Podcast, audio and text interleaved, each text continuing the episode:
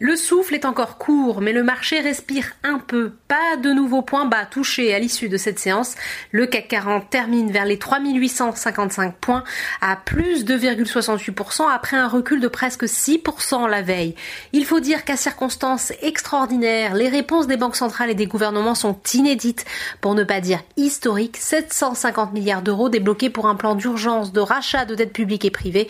Voilà, la BCE sort le bazooka monétaire. Au total, va acheter 1000 milliards d'actifs pour tenter de combattre les effets économiques du coronavirus. Toutefois, il en faudra certainement davantage au marché actions. Les investisseurs restent sceptiques sur l'efficacité de ces mesures de relance car le bilan sanitaire et économique reste une grande inconnue dans la crise. Du côté des valeurs, à l'issue d'une séance compliquée et volatile, une majorité de secteurs ont terminé dans le vert, y compris les plus chahutés par le contexte actuel. Le secteur aéronautique totalement mis à l'arrêt par cette pandémie regagne un peu de terrain. Airbus plus 9,51%, Safran plus 4,44%. Sur le SBF 120, Air France gagne 7%.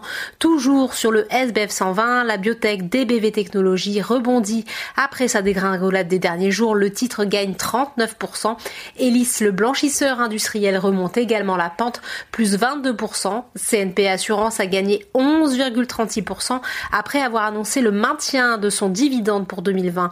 Fort rebond également pour le pétrole au lendemain d'une journée noire. Les investisseurs s'accrochent à une relance de la consommation d'or noir grâce aux mesures des banques centrales et des gouvernements. Le baril de Brent remonte à 28 dollars tandis que le WTI est à 25 dollars. Mais dans un marché où les questions sont nombreuses, les valeurs liées au secteur sont toujours affectées. Technip FMC dont le projet de scission est reporté s'inédié baisse de 4,21%. Le titre est lanterne rouge du CAC 40. Du côté des baisses, et c'est une conséquence du confinement, la consommation d'électricité française est depuis la mise en place de ces mesures de confinement 15% inférieure en moyenne au niveau habituellement constaté au mois de mars. EDF affiche la plus forte baisse du SBF 120, moins 8,65%.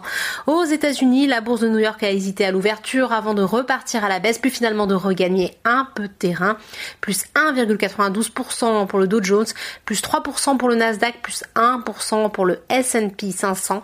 Si les marchés américains se sont montrés peu sensibles à l'arsenal déployé par les banques centrales, ils pourraient peut-être donner plus de crédit à la décision de Donald Trump annoncée aujourd'hui. Le président américain a en effet donné le feu vert pour recourir à la chloroquine, médicament contre le paludisme pour lutter contre le coronavirus. Voilà, c'est tout pour ce soir. N'oubliez pas, toute l'actu économique et financière est disponible sur Boursorama.